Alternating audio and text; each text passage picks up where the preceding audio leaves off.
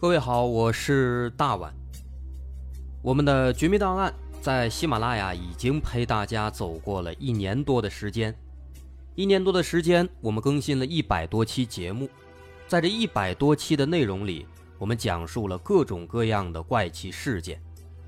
那在今后呢，我们也想尝试去做更多的其他类型的内容，比如一些自然怪象，比如有一些名人的黑幕。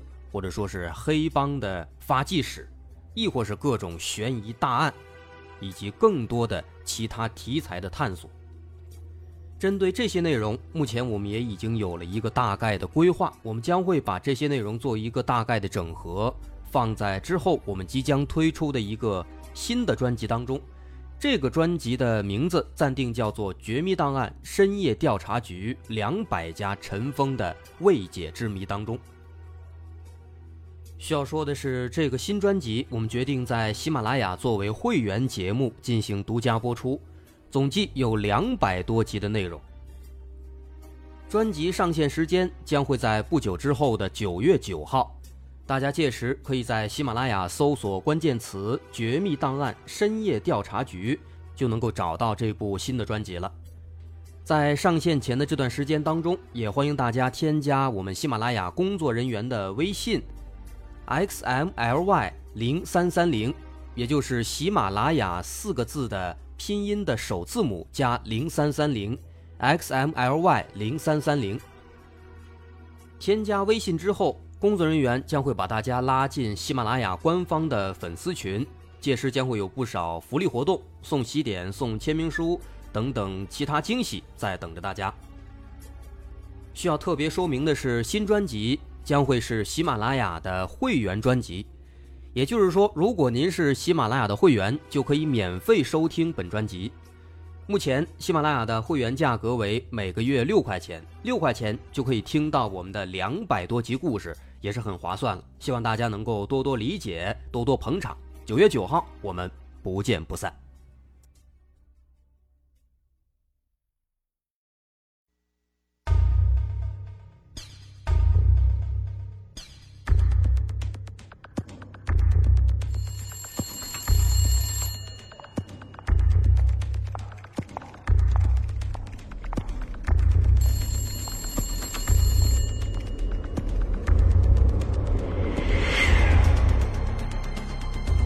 探索事实真相，搜寻幕后真凶。欢迎收听《绝密档案》，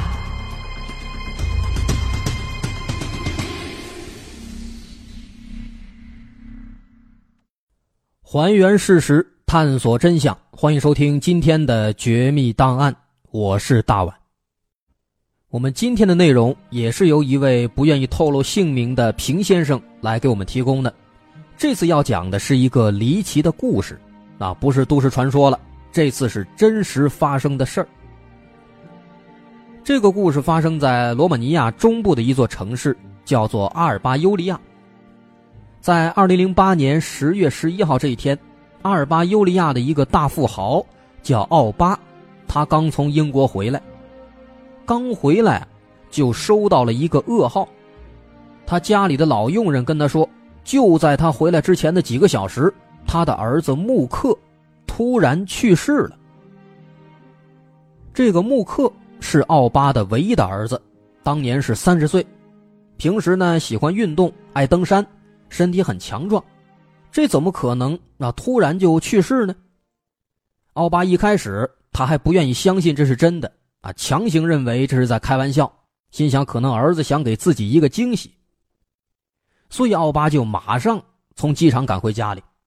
但是很不幸，发现穆克确实已经死了。穆克死的时候的样子非常吓人，四肢僵硬，皮肤下边的血管非常明显，发黑发紫，哎，看得特别清楚。这个样子，这一看很明显，绝对是不正常的。说明他肯定是不正常死亡的，所以奥巴马上就找老佣人询问近期家里的情况，比方说穆克这几天去哪儿了，有没有吃什么不该吃的东西，有没有什么反常的举动。老佣人说，在三天前啊，穆克带着家里的狗出去爬山了。当天回来之后呢，一切正常。第二天一天也没什么事哪也没去。直到了第三天的晚上，他突然说自己头晕。头晕怎么办呢？就打电话叫来了木克的姐夫苏托，因为苏托是个医生，平时头痛脑热的，经常让苏托来看。那当时苏托来了之后，就给木克做了一个简单的检查。检查之后呢，说这个木克应该没什么大事。估计啊是前两天爬山的时候着凉了，有点感冒，这个放心吧，多喝点热水就行了。说完之后呢，苏托就走了。可是万万没想到啊，就过了一晚上，转过天来到了第二天早晨，老佣人做好了热水给木克端过来，结果进屋一看，发现木克已经死了，而且死的这个样子那是相当的恐怖。这个事儿把老佣人吓得够呛，马上就给奥巴打电话。也正好这天奥巴回国，所以接到电话就马上赶回来了。那保险起见呢，老佣人也没报警，就一直等到了奥巴回来。哎，这就是这两天发生的全部的事情。那奥巴一听，好像也没什么反常的地方。那为了进一步查清楚儿子到底是怎么死的，奥巴就请来了他的一个老朋友。叫弗兰，是一名法医，让他来给穆克的尸体做一下检查。那检查一番之后，弗兰看到这情况，他也懵了。为什么呢？根据他的检查呀，穆克的死因是体内的血液流动不畅，血液大量的减少并凝结，导致心脏梗阻死亡。但是根据穆克平时的这个体检报告。他每年都体检啊，这么长时间以来，没有过高血压，也没有过心脏病。在这种情况下，他突然就出现这种心脏梗阻导致死亡，这个概率是微乎其微的。那这是怎么回事呢？到底是什么导致穆克的死亡的呢？弗兰没办法，只能继续做更细致的、更进一步的检查。在又做了一遍检查之后啊。弗兰终于是有了发现了，他发现，在穆克的头顶，在那些头发里面的一块头皮上，发现了一个圆形的、肉眼几乎看不到的红色的伤痕。这个伤痕代表什么？弗兰提出了他的猜测，他认为这是一起谋杀案，而凶手呢，显然是穆克非常信任的，所以凶手能够在穆克的头顶动手。从头顶的细小的血管里，凶手肯定是注射了大量的稀释之后的有凝血作用的药物，最终导致穆克全身血液凝固，梗阻血管，从而死亡。那这个推测跟穆克尸体的状态也是比较符合的，啊，等于说呢，也是印证了弗兰的猜测。所以说，弗兰当时就建议奥巴还是尽快报警，越早报警。越容易抓到凶手啊！不过奥巴没有听从弗兰的建议，他没有报警，因为这个时候在奥巴的心里，他已经知道了凶手是谁了，就是他的女婿苏托。为什么呢？因为奥巴只有两个孩子，除了儿子穆克，另外就只有一个女儿叫穆米娜。那女儿的丈夫就是苏托。那现在穆克死亡之后，奥巴的遗产就只能交给穆米娜和苏托来继承了。因为奥巴是个大富豪啊，有的是钱，所以说这个吸引力还是相当大的。再加上苏托他有这个条件，他是医生啊，知道用什么药能死人，而且家里一旦有人身体不舒服，刚也说了，一直都是叫苏托来给看。所以说，苏托具备谋杀穆克的理由和条件。不过呢，奥巴也知道，啊，即便说他现在认为苏托是凶手，也只是一个猜测，没有证据。所以奥巴现在要做的，他心里很明白，就是要找到证据，或者说让苏托夫妇露出马脚。也因此呢，奥巴就没有报警，因为一旦报警，很有可能就会打草惊蛇。所以说，他打算先自己先想办法收集证据，等时机成熟了，直接去报警。心里边这么定了，奥巴就给他的女儿打了一个电话，说穆克死了。奥巴的女儿听到之后啊，在电话里边是当场就大哭了起来。她的丈夫苏托呢，也表示非常惊讶。他说：“前天晚上还刚上门给穆克做检查呢，当时发现他没什么不对劲啊，就是状态不太好，应该就是感冒了，没有别的不对劲的情况，怎么会突然死亡呢？”也表示疑问。不过面对他们这样的回答，奥巴根本就没有理他们。因为他心里已经觉得苏托就是凶手了，所以奥巴就不动声色地跟他说：“说我要为儿子举办一场隆重的葬礼，你们到时候早点来帮忙。”那奥巴的想法是在这个葬礼准备期间，观察苏托夫妇，来看看他们有没有一些反常的举动。如果说有，那凶手肯定就是他了。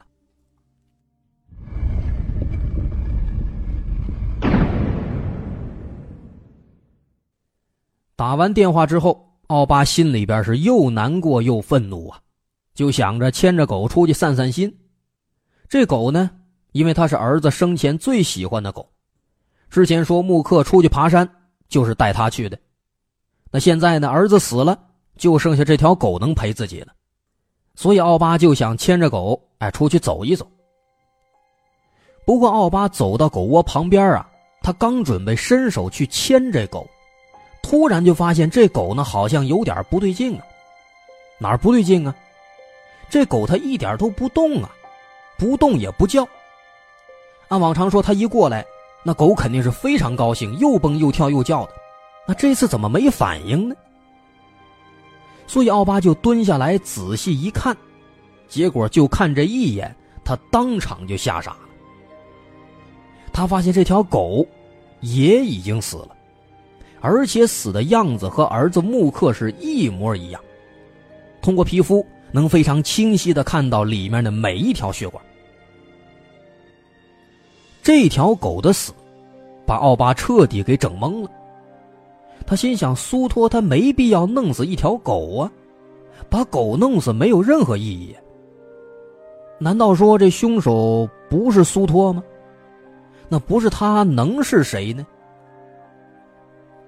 思来想去啊，奥巴觉得能有作案的动机和时间的，好像就只有家里的老佣人。有可能，那是老佣人杀死穆克之后，利用苏托来给穆克看病的这个事情呢，哎，嫁祸给苏托，让奥巴怀疑女儿和女婿。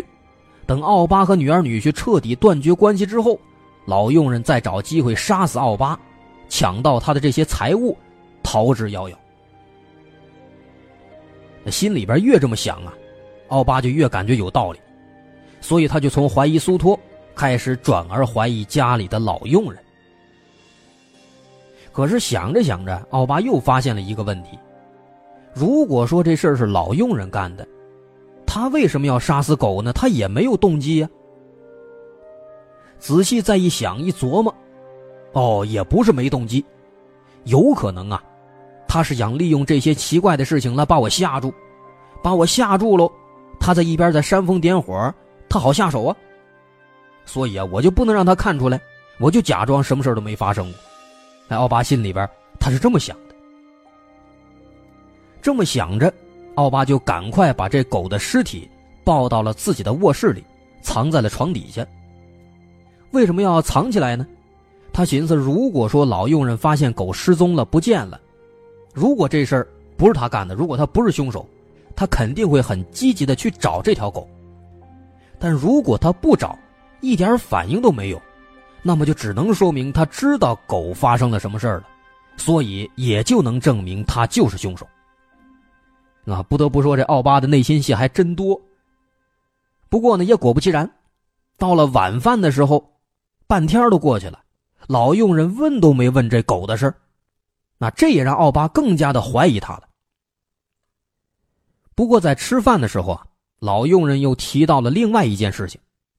他说他刚才在整理木克的卧室的时候，在木克的柜子里发现了一个之前从来都没见过的瓶子。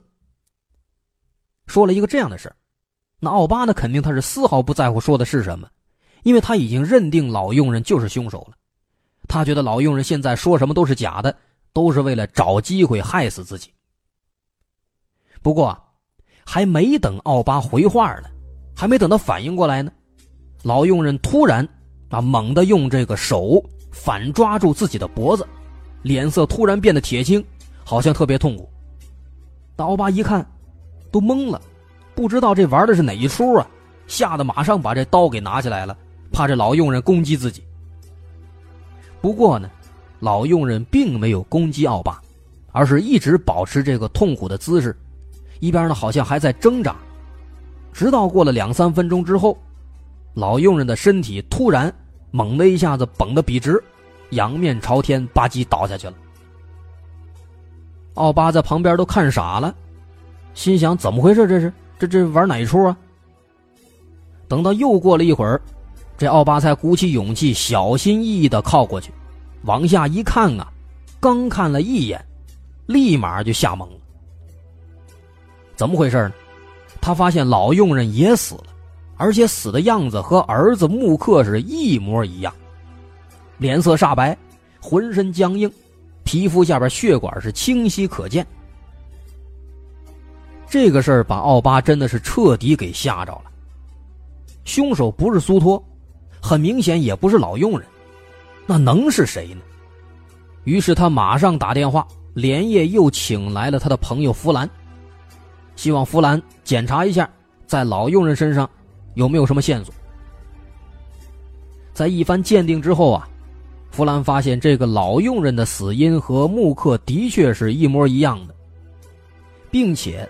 在他的脖子上也发现了一个小小的圆形的伤痕。这个发现让奥巴是汗毛直立呀，因为这说明肯定是有第三个人藏在自己这座豪宅里面，一个一个的杀害这座房子里的人。奥巴是越想越害怕呀，先是穆克死了，又狗死了，现在老佣人也死了，就剩自己了，那下一个死的肯定是自己呀。所以他越想越害怕，后来没办法，那苏托也感觉这房子不能再住了，再待下去肯定不安全，于是苏托就把他接到了自己家里，远离这个可怕的地方。离开几天之后，奥巴的心情平复了，苏托就回到岳父的家里面，打算帮他收拾一些生活用品，先给他带过来。收拾东西的时候呢，苏托在木克的卧室里面。就看到了那个被老佣人找出来的瓶子，这是一个金属瓶子，瓶子身上呢刻着很古老、很漂亮的花纹，看起来应该是个古董，应该挺长时间了。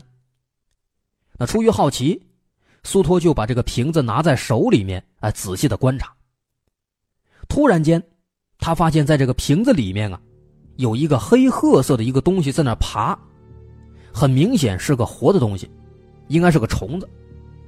不过这个虫子长得很难看，就像是什么呢？像是人流血，后来血凝固了，结的那个血嘎巴似的，那个样他头一次见这玩意儿啊，苏托就好奇，所以他就拿起手机来打开这个摄像功能，把它给录下来，拍下来。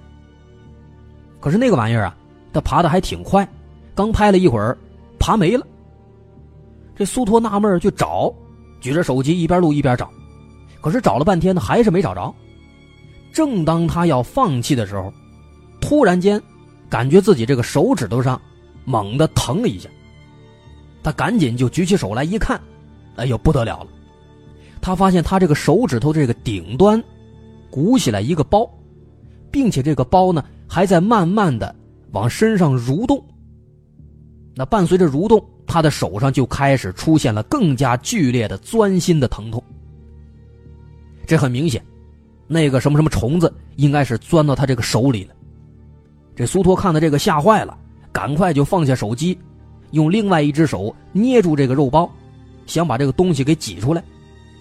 可是万万没想到，他稍微用了一下力，就把这个东西在自己这个手指里头给捏碎了，捏死了。这一下子这可不得了啊！这苏托毕竟是学医的，怕出问题，所以立马就想找一把刀。把这肉包呢给割开，把那玩意儿的尸体给剜出来，以防万一。不过呢，就是在这个过程当中，他突然就感到自己呼吸急促，并且胸口非常难受，他就只能先用手压住胸口，先坐下来镇定一下。但是这一镇定，他就渐渐的失去了意识了。